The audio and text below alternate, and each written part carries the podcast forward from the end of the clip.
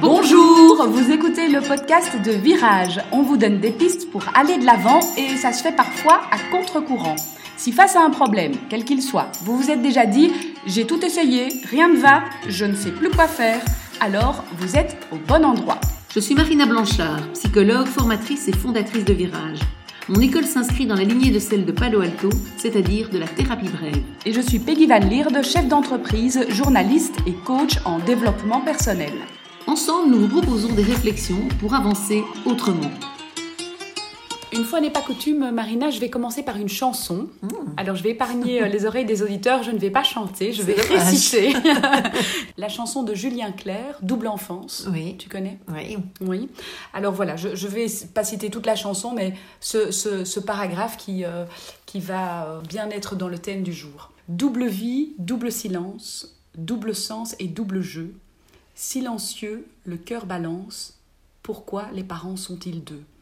On voit du pays, on voyage, chaque semaine et chaque été, des souvenirs qui déménagent et qu'on ne peut pas raconter. Cet extrait nous permet d'introduire le thème du jour qui est de parler ben, de mon ex-conjoint qui détruit mon image auprès de mes enfants, euh, qui noircit le tableau Ouais. et donc euh, ben, je deviens euh, la personne infréquentable aux, aux yeux de mes enfants. Ouais, ouais, ouais. Une situation qui malheureusement est vécue par certaines personnes et sur lesquelles on a décidé de s'attarder aujourd'hui. Moi, j'ai pas mal de, de cas qui me viennent en tête de, de patients, de patientes qui ont vécu ça et effectivement qui souffrent pas mal de l'influence que, que l'autre prend sur les enfants finalement et euh, qui fait que eux deviennent euh, enfin, sont diabolisés quelque part un peu auprès des enfants.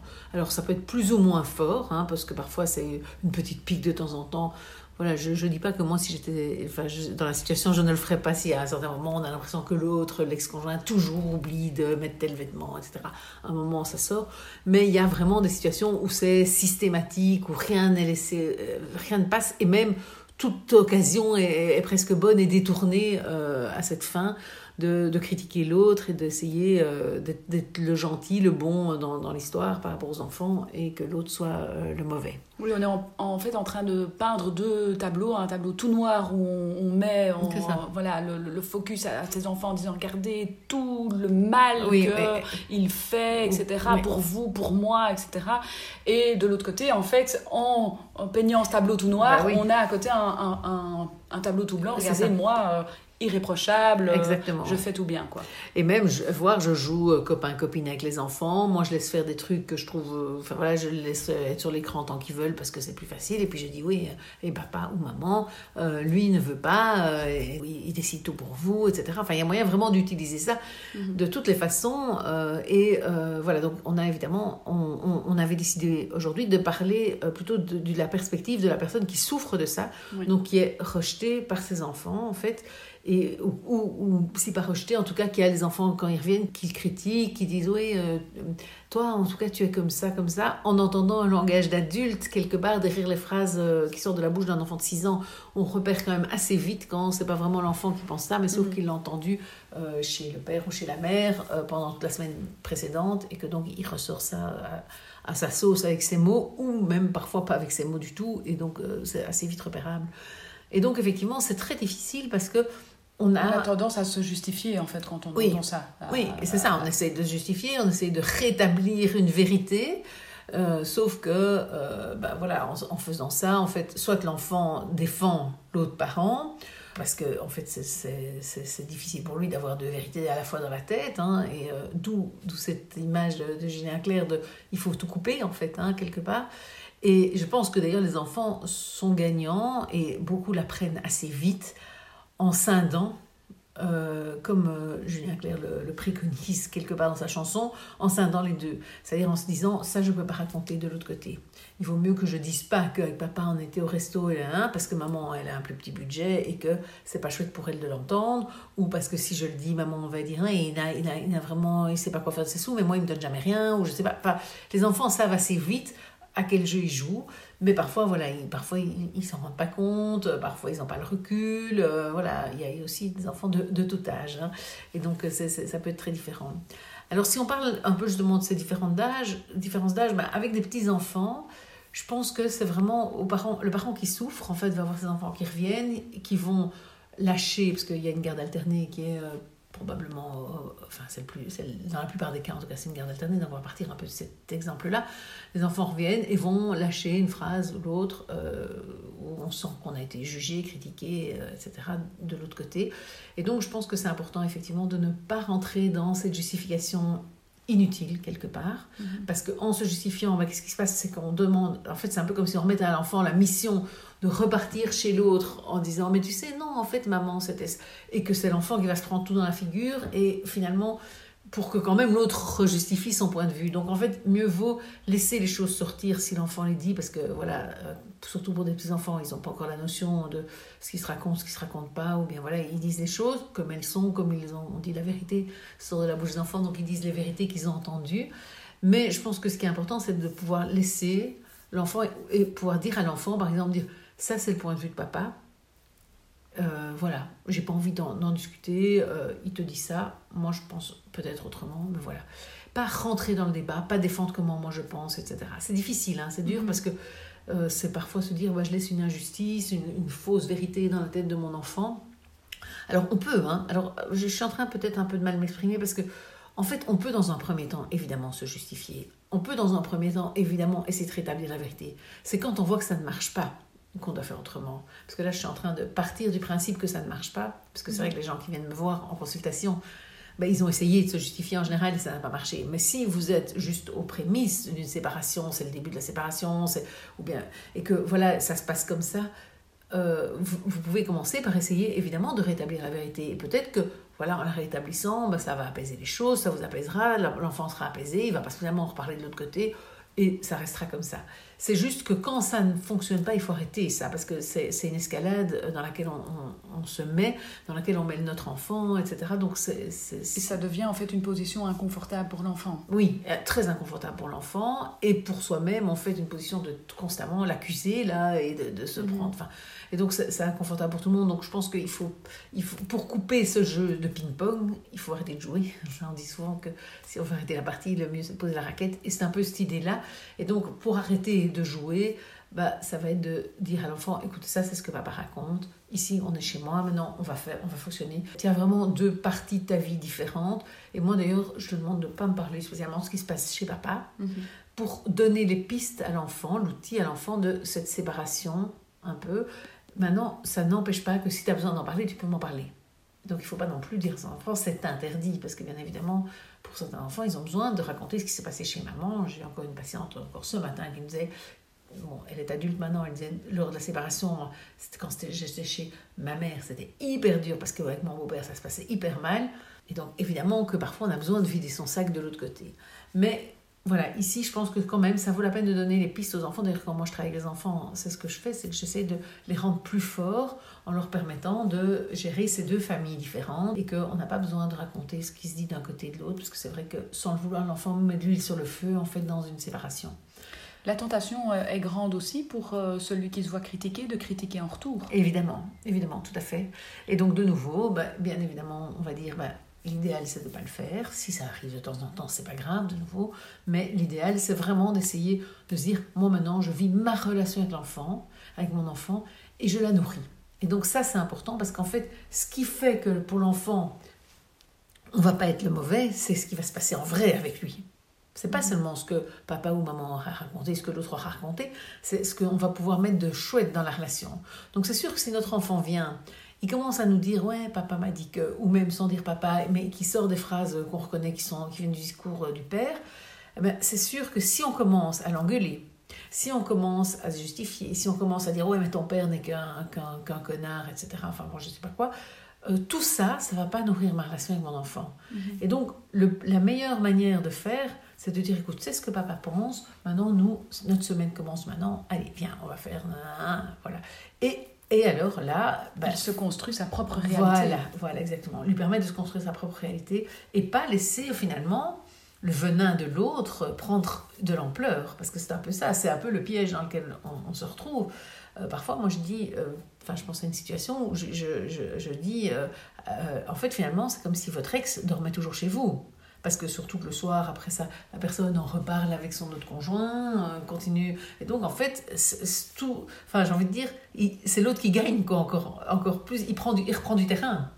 Et donc, pour qu'il ne reprenne pas ce terrain-là, l'idéal, c'est vraiment d'essayer de le dire à l'enfant, mais aussi le montrer à l'enfant. Et donc soi-même s'abstenir de commencer à parler de, de, ce qui se passe chez, chez l'autre parent, mais de, de, de, nourrir cette relation avec notre enfant de la manière la plus positive, évidemment, possible. Alors ici, on est dans le cas de figure de, l'enfant qui, qui, qui, vient, hein, qui, qui, est en, en garde alternée, qui, qui, a, tu disais, 6 ans, enfin voilà, un, petit enfant qui vient encore, mais euh, on peut se retrouver face à un, ado, un enfant plus âgé, qui n'est plus obligé d'aller chez le parent critiqué.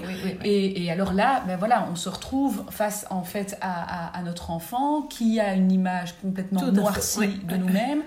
Et en plus, on ne le voit plus. C'est ça, tout à fait. Donc l'enfant qui s'est fait quelque part manipuler complètement par, par l'autre parent, qui euh, a été, euh, qui, enfin, qui a adhéré à l'image qui a été, euh, qui a été donnée par, par l'autre parent, et donc effectivement, et qui décide de couper les ponts, ou qui décide en tout cas de minimiser au maximum les contacts, qui passent peut-être de temps en temps une demi-heure et encore, mais qui, voilà, qui nous en donne le moins possible. Et donc effectivement, c'est une autre souffrance puisque là, il y a vraiment une, espèce de déchirure pour le parent qui se voit privé de son enfant, de son ado, de son jeune, mais euh, complètement mal. Plus moyen de construire une nouvelle réalité. voilà, et plus moyen de construire une nouvelle réalité. Et donc, le seul moyen qui reste, du coup, pour la construire, euh, il, est, il est minime. Ce sont les micro-moments que l'enfant nous donne. Ce sont les micro-échanges éventuels par, par SMS ou euh, par WhatsApp. ce sont vraiment... Donc, le, c'est le seul moyen. Alors, ce moyen-là, il va falloir l'utiliser et c'est pas facile parce que la tendance, enfin en tout cas parce que j'ai suivi des, personnes dans cette, cette euh, situation, la tendance c'est de dire à son enfant, mais reviens, viens, qu'on discute, allez viens au moins passer le week-end, et d'en demander plus et quelque part d'essayer de le, de le tirer vers nous. Or en faisant ça, en fait, le problème c'est qu'on on, accentue chez l'enfant le, le, rejet, puisqu'il va se dire, bah, plus... Alors je dis pas qu'il faut pas commencer par faire ça de nouveau, je vais y revenir euh, de nouveau. D'abord, essayer. Bien évidemment que c'est intéressant de dire à son euh, bah, viens, euh, viens c'était prévu que tu viennes quand même un week-end sur deux, j'aimerais bien que tu viennes quand même ce week-end, allez, ce sera chouette, on va faire du shopping. Essayer de l'attirer, c'est très bien. Seulement si ça marche pas, ça veut dire que bah, quelque part, plus on fait ça, plus on est en train de jouer au jeu de nouveau de, de l'autre, en fait, hein, puisque ça va créer chez l'enfant, c'est un peu le plus tu me suis, plus je te fuis, et inversement. Et donc, plus on va essayer de, le récupérer, plus l'enfant va se permettre de la mettre à distance. En plus, il a la sécurité que le parent est toujours là en train de pleurer euh, pour grappiller des, des, des secondes. Et donc, à ce moment-là, je pense que c'est vraiment important de pouvoir faire le contraire. Et c'est dur de, le demander aux parents, mais ça, ça peut fonctionner pas d'office, mais en fait, l'idée, ce serait de, dire à son enfant, dire, écoute, voilà, je respecte ta position. Puisque tu as décidé, c'est toi qui décides, tu es majeur, euh, tu as le droit de choisir, ou as, voilà, et à partir de certains âges, euh, voilà, ils sont entendus par la justice, etc. Donc, je respecte ta position.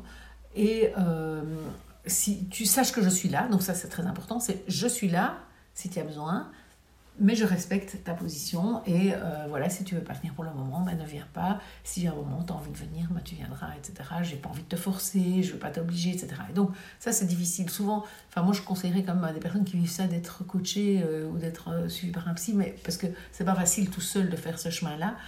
Mais en même temps, c'est un chemin qui peut ouvrir sur plusieurs choses. D'abord sur le fait qu'à court terme, il se peut, c'est pas d'office, mais il se peut que l'enfant quand même ait plus envie de revenir vers quelqu'un qui dit je te respecte, t'es pas obligé de venir, tu fais comme tu veux, t'es grand assez, etc. C'est un message où l'enfant peut se sentir, dis l'enfant toujours parce que c'est son enfant, mais l'ado, le jeune peut se sentir respecté.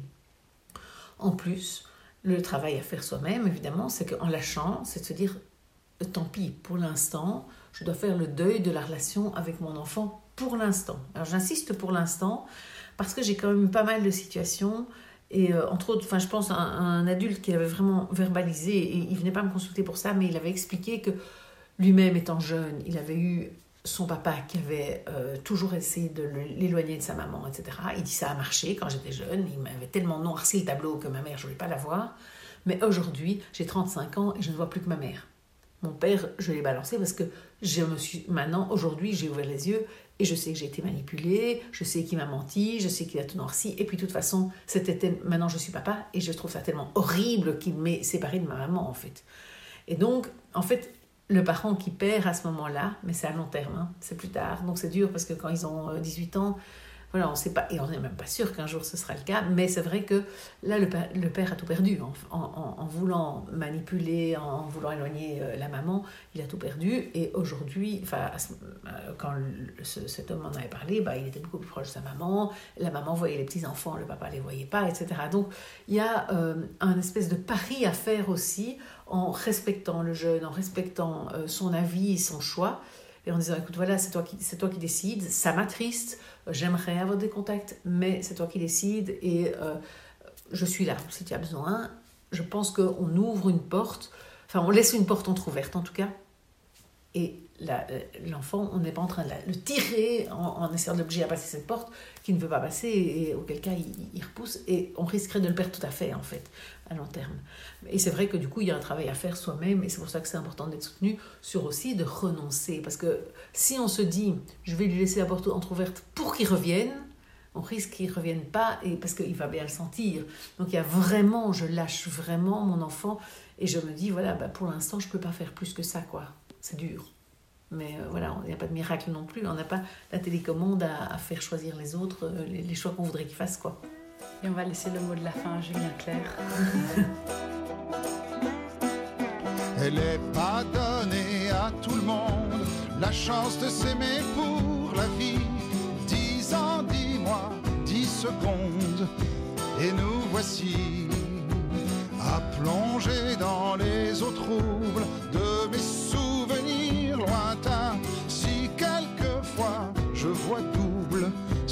l'enfance me revient. Double vie, double silence, double sens et double jeu. Silencieux, le cœur balance. Pourquoi les parents sont-ils deux? On voit du pays, on voyage chaque semaine et chaque été. Des souvenirs qui déménagent et qu'on ne peut